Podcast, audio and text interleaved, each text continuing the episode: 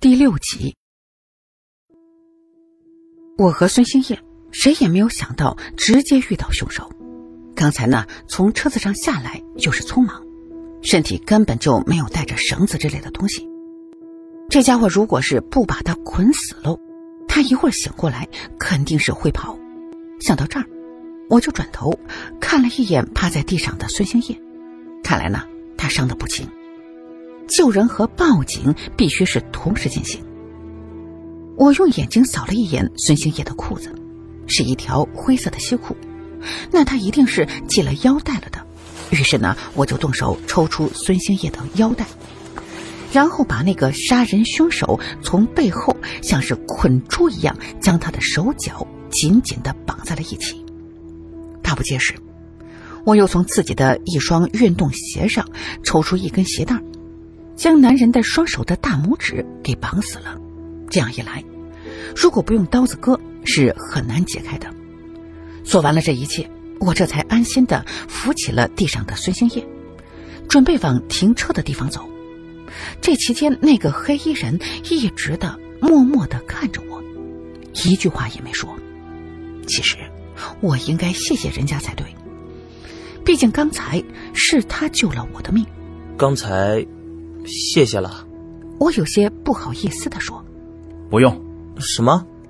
黑衣人淡淡的重复了一句：“不用谢。”接着，我们又是半天的都没有说话，在这片寂静的竹林之中，只能听得到我粗重的喘气声。主要是孙兴业这家伙他太沉了，虽然他还没有完全的失去意识，可还是把身体的大部分的重量压在了我的身上。这真让我有些吃不消了。哎，哎，我说这位兄弟，你能不能帮把手啊？我实在是没力气了。我终于是扛不住，向他求援。黑衣人看了我一眼，说：“你的体质太弱了，需要锻炼。再坚持一下，前面就到你们停车的地方了。”我听了这心里一惊，看来。这家伙一直在跟踪我，虽然刚才他救了我的命，可是对于他的行为，我的心里多少是有些没底儿。看来我得小心提防他才行。就在我全身的力气快要用尽的时候，终于看到孙兴业的皮卡车了，一瞬间我就瘫倒在了地上，再也使不出一点力气了。那个黑衣人见我真的是不行了，就从我的手中接过了孙兴业。把他先扶到了车的后座上，然后呢，又回来扶我。当我的屁股坐在副驾驶的位置上之后，我这才想起拿出了手机报警。警察是天亮的时候这才赶到的，而那个时候我已经把孙兴业送到了医院里了。他们在现场找到了孙兴梅的尸体和那个被我捆成了死猪的中年男人，案子很快就破了。那个中年男人叫做卞海良，就是这片竹林的主人。案发当天，他正好骑着摩托车去县上办事儿，回来的时候正遇到准备往家赶的孙兴梅。他看小姑娘孤身一个人走在路上，便起了歹意了。他上前骗她说自己和她是同路，可以顺带着带她一程。涉世未深的孙兴梅很容易就上了当了。他把孙兴梅用摩托车带到自家的这片竹林之中，实施了强奸，之后怕事情败露，杀人灭口。卞海良对于自己的犯罪事实供认不讳，孙兴梅的家人也总算是得到了一个安慰了。从警察局做完笔录出来之后，我发现那个黑衣人竟然还在。之前因为答应他。不告诉警察叔叔是他制服了这个犯罪嫌疑人，所以呢，这个功劳自然就落在了我的头上。可是，从警察叔叔们怀疑的眼神之中可以看出来，他们似乎不太相信我这个手无缚鸡之力的书生能够制服那个孔武有力的杀人凶手，所以我就只好撒谎，说是孙兴业先来的上半场。消耗了他大部分的体力，然后我才能勉强的将他给制服的。出了局子之后，我见到那个黑衣人并没有打算离开的想法，于是就开门见山的问：“你为什么要跟踪我呀？”“我是受人之托。”“谁？”“黎振海。”我听了之后，拿起手机拨通了黎叔的号码。金宝，事情办的怎么样了？黎叔电话里头语气温和的说：“一想到这个生意怎么也是他给介绍的，我就客气的说，事儿已经解决的差不多了，谢谢你啊，黎叔。”黎叔呵呵的笑着说：“哈哈哈，那就好。这本来呢也是我一个老朋友相托之事。我想来想去，觉得你应该能行，于是就把你的电话给了他们。对了，期间。”没有遇到什么危险吧？我一听这个老狐狸，果然知道我会有危险。不过一想到他还知道派个人来保护我，这嘴上呢也不好说什么了。还真遇到了点麻烦，不过还好你手下的人来得及时。嗯，没事就好。那个年轻人叫丁一，是我的徒弟，他的身手很好，所以。我才让他一路跟着你的，这样，等你那边的事情都办完以后，咱们回来再详谈。挂掉了黎叔的电话，我转头看着身边的男人。你叫丁一，你叫张进宝。我无奈的摇了摇头，看来这个家伙总是不喜欢直接的回答别人的问题，以后和他沟通起来可要费劲了。回到旅馆的时候，天哪！都快亮了，我把丁一也偷偷的带回了房间。还好我的房间里头是一张标准的双人床。也许是实在太困了，我几乎就是倒头就睡。等到第二天早上，我这才发现床上竟然还有一个人。恍惚了半天，我这才想起床上这位帅哥他是谁。没想到这家伙比我还能睡。这会儿都已经是日上三竿了，他竟然一点醒来的意思都没有。起初看他不行，我呢也不想起，可是没过一会儿，我这肚子他就有些受不了了，只好爬起来出去买点吃的。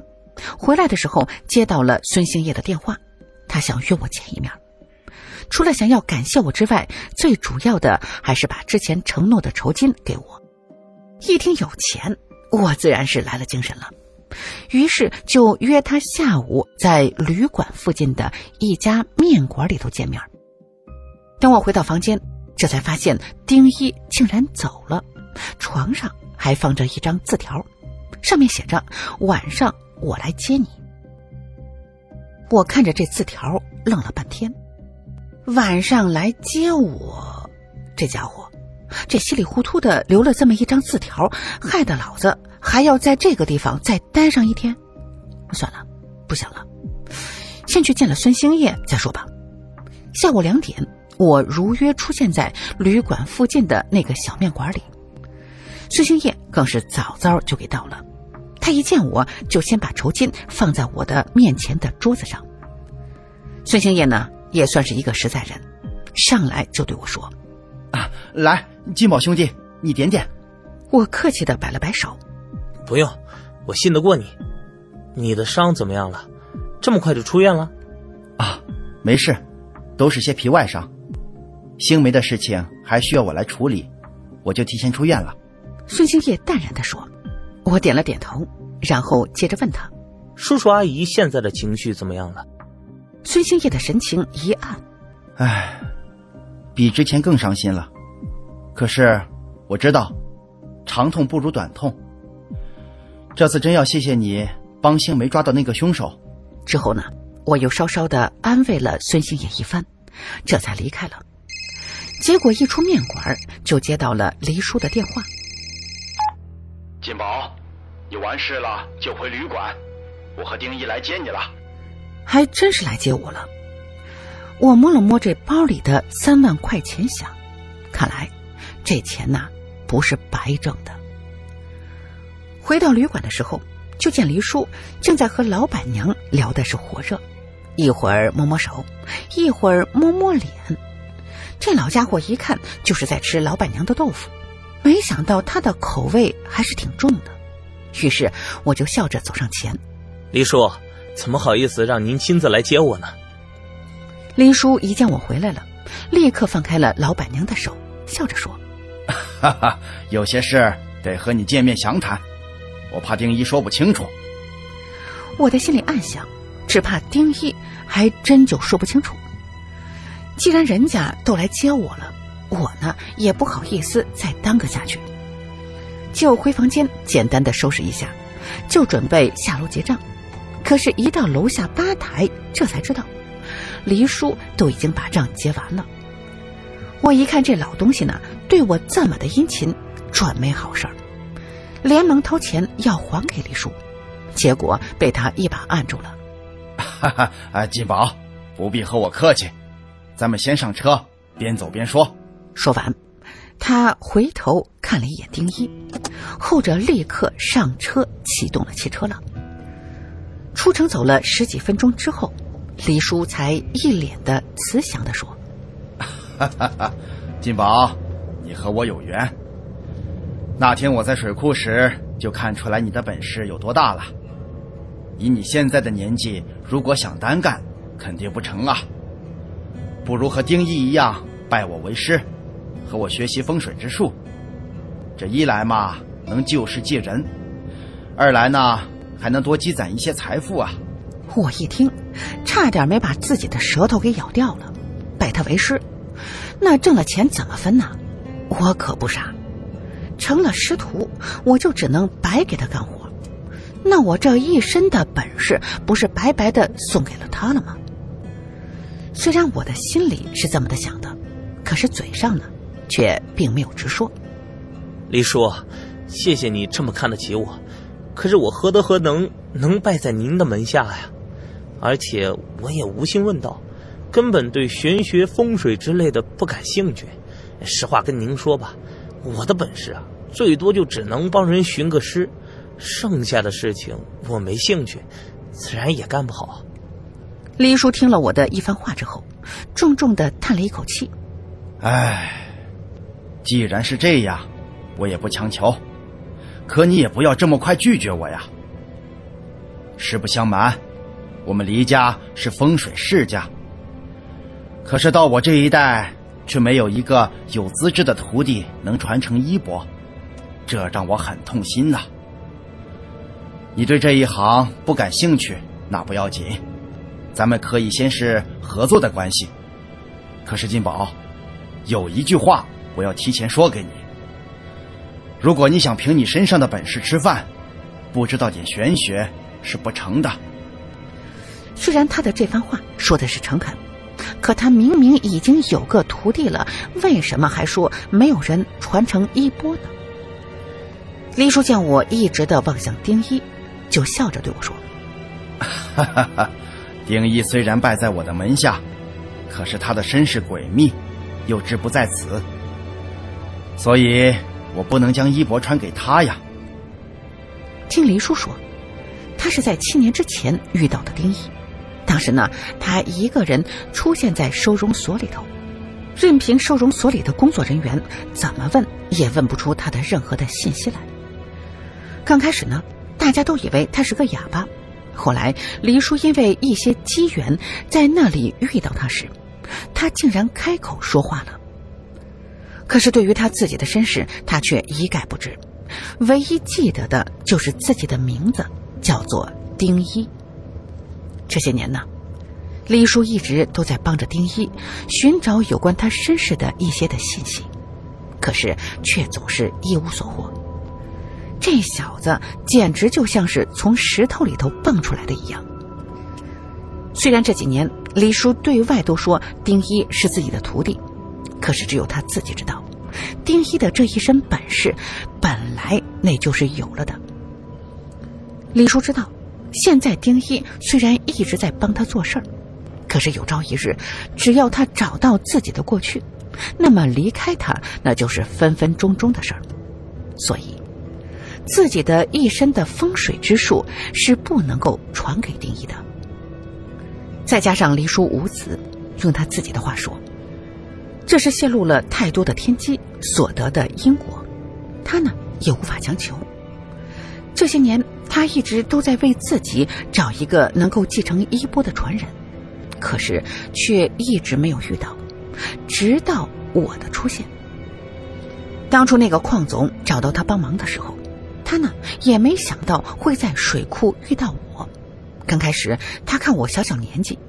料想我不可能在玄学上的造诣比他还厉害，可是没想到，我还真的是帮着邝总把他儿子的尸体给找到了。他当时立刻就意识到我可能是有一些天生的过人之处，这一点在他第二次见面的时候就已经通过我的面相证实了，所以他才一心的想要收我为徒。我听黎叔语重心长的说了这么多，这心里头呢，多少有些动容。可我还是不能判断出这老小子的话是真是假。毕竟这年头啊，这居心叵测的人太多了。黎叔，不是我不识抬举，只是这事儿有点大，您容我好好想想。再说了，我也得和家里人商量一下。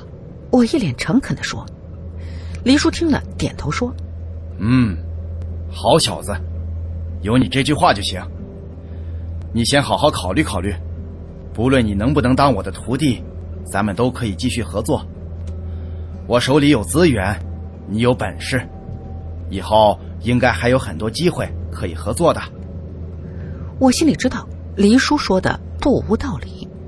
这段时间我自己单干一直碰壁，就是因为这手里头没有好的人脉资源。我听孙兴业说，黎叔在这一行的名气非常大，上至政府高官，下至私企老板，都对他是敬若神明。就光这一点来说，那可不是一个江湖骗子就能够做得到的。